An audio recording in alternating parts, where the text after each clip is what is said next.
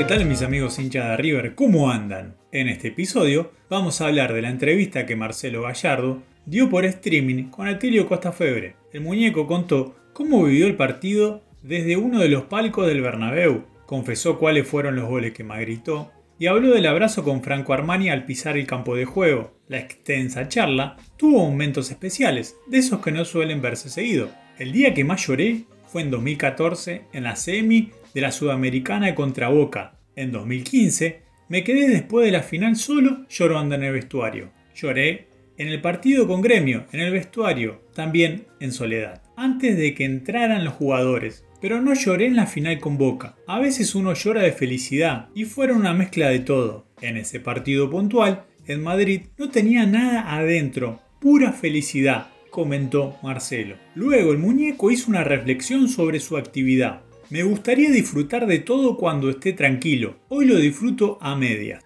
Tengo el deseo de nuevos desafíos grupales y que todos sepan que es importante. No hay posibilidad a relajarse. Si entras en un estado de confort, te hace daño y me gustaría que River Institución se sostenga más allá de las personas que estamos de paso.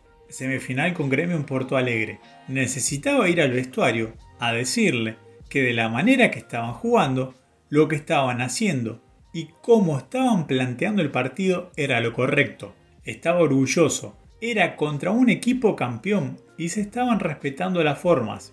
Y que Gremio te respete en su cancha, jugando nosotros en el campo de ellos, era la forma en la que había que jugar. Necesitaba que se sintieran que estaba orgulloso de ellos. Era eso, más allá de lo que pasara después, necesitaba sacarme eso antes del final el día que salió a cantar al balcón del Monumental. Hago las cosas porque las siento, cuando las siento. Tengo que ser medido en actitudes y comportamientos y palabras, pero en general no soy políticamente correcto. Digo las cosas cuando las siento y en ese momento transmití eso. No pude estar en una final tan importante y era fuerte. Sentí una persecuta muy fuerte. Estábamos viviendo acontecimientos complejos, a todo nivel y combatiendo muchos frentes. Sus problemas como futbolista y la relación con el éxito como técnico.